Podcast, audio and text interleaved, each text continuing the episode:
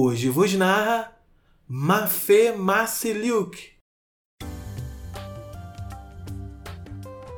Porque quando uma mosca bate as asas, uma brisa sopra no mundo. Quando uma partícula de poeira cai no chão, o planeta fica um pouco mais pesado. E quando batemos o pé, a Terra sai um pouco do seu curso. Sempre que rimos, a felicidade espalha-se como as ondas de um lago. E sempre que ficamos tristes, ninguém pode estar totalmente feliz.